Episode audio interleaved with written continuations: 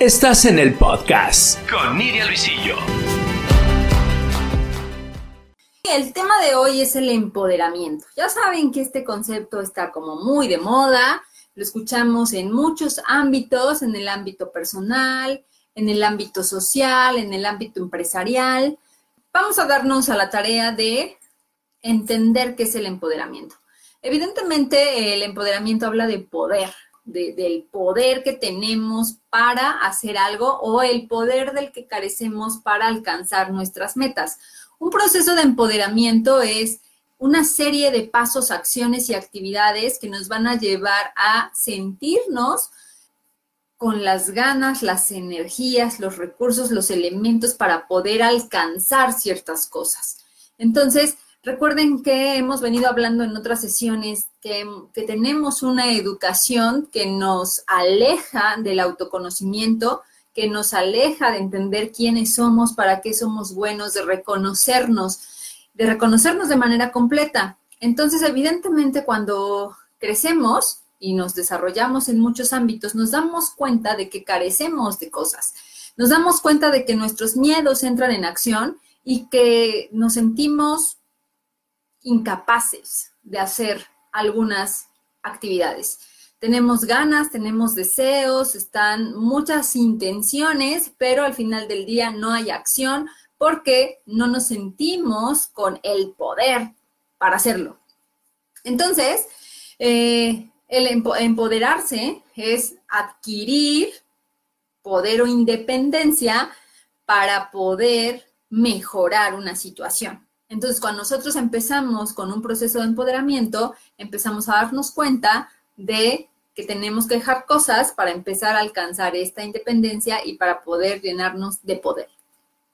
Ahora bien, este proceso de empoderamiento exige, porque es una exigencia, exige que nos demos a la tarea de revisar, de revisarnos y de ver qué es lo que necesitamos para alcanzar esa independencia o tener ese poder. Identificar todo lo que nos limita para poder ver qué es lo que tenemos que hacer. Tenemos que reconocerlo forzosamente porque si no lo reconoces, entonces, ¿cómo lo resuelves? Esta es una parte fundamental. No todos los procesos de empoderamiento son iguales. ¿Por qué? Porque no todos tenemos las mismas limitantes, ni los mismos pensamientos, ni los mismos procesos estratégicos mentales para alcanzar nuestras metas. Entonces, esta parte es fundamental que es un proceso personal en el que cada individuo tiene que autoanalizarse, autoobservarse y verificar exactamente qué es lo que me limita, por qué no puedo alcanzar esto y qué recursos necesito para poder entonces sí llegar a ese punto que yo quiero. Se dice muy fácil, ¿no? Revisa, observa cuáles son tus pensamientos, tus creencias y situaciones limitantes, pero hemos vivido tanto tiempo con ellas que de repente ya no las reconocemos, no las entendemos y muchas veces, escuchen esto que es de, repente un poco impactante, las defendemos, las justificamos, las protegemos. Entonces, ¿cómo las vas a ver como limitantes si en realidad son muchas veces las que justifican nuestras acciones. Entonces, pues de repente no es tan sencillo, pero si nos damos a la tarea y nos comprometemos con nosotros mismos de empezar a observarnos, de empezar a analizar y de ser muy sinceros y honestos, entonces vamos a empezar a ver ciertas cosas y vamos a empezar a tener resultados. Paso a pasito vamos llegando a la meta.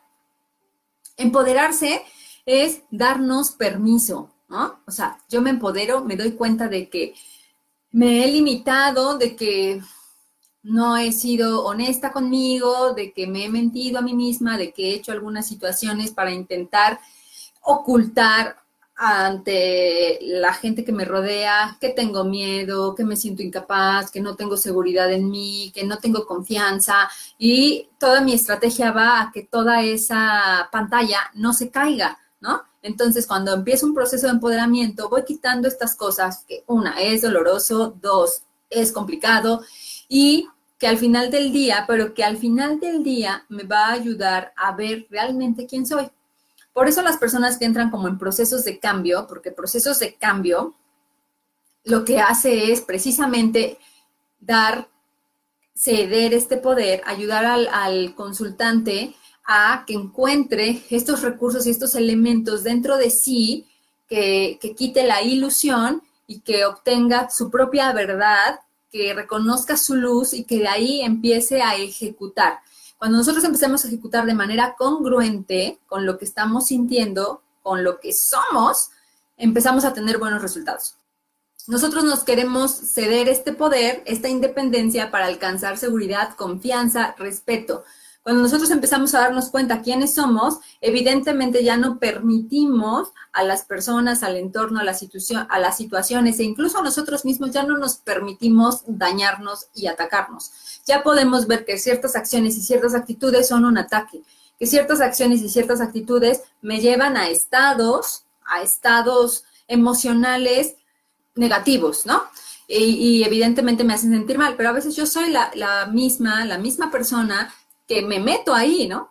Porque utilizo mis pensamientos y mis creencias limitantes para mantenerme ahí sumido y tenerme en este ciclo vicioso. Entonces, cuando nosotros empezamos un proceso de empoderamiento, empezamos a cuidarnos y empezamos a amarnos. Entonces, son maravillosos, o sea, estos procesos de cambio, yo les llamo procesos de cambio que evidentemente involucra otorgar poder, despertar el poder en nosotros, porque nadie nos lo da, nosotros nos lo damos, nos lo otorgamos, aunque existen muchos elementos y muchas personas que vienen a, hacernos ver cosas, en realidad yo me otorgo ese poder, viene a ayudarme a reconocerme, a valorarme, a cuidarme y a, y a aprender a amarme. Entonces, son maravillosos y funcionan en muchas circunstancias, nos ayudan a salir de muchas situaciones y eh, nos generan muchas buenas transformaciones.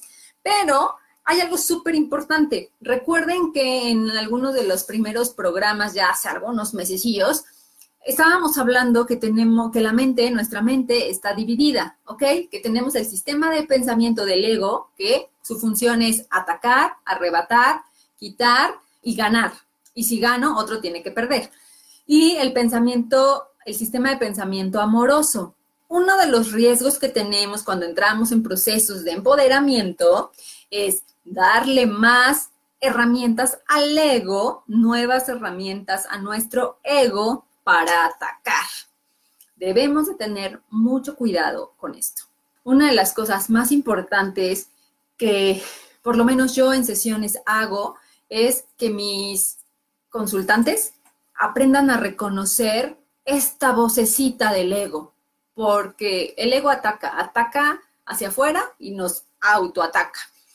Entonces, cuando nosotros entramos en un proceso de empoderamiento y empoderamos a nuestro ego, nos volvemos arrogantes, nos volvemos críticos, nos volvemos soberbios. Y evidentemente eh, también solemos eh, decir, ay, pobre, cuando en realidad a veces no recordamos que en algún momento de la vida estuvimos en esa posición y que nos sentíamos perdidos. Entonces, es súper importante entender que cuando nosotros no basamos nuestro crecimiento en una base amorosa, lo único que vamos a conseguir es que sí nos vamos a sentir muy bien, sí nos vamos a sentir diferentes, pero, pero lo cierto es que también nos vamos a, este, a elevar tanto que cuando yo ataque al otro me voy a autoatacar. Entonces ahí tengo que, debo de tener cuidado para ser muy observador de esta situación. Y porque el ego me va a ayudar a, a, a, sustituir una ilusión por otra, ¿no? Entonces, si en primera instancia yo me sentía insegura porque decía que no tenía el suficiente conocimiento para ejercer cierta cosa, este, y el ego me decía, sí, no puedes, sí, eres tonta, sí, no sé qué. Ahora que ya tengo ese poder, me va a decir quizá todo lo contrario, pero va a seguir siendo un ataque y va a decir, no, pues ahora tú eres mejor que fulano, que fulana. Tú eres mejor, este, pobrecito, pobrecita. Es súper importante tener esta parte.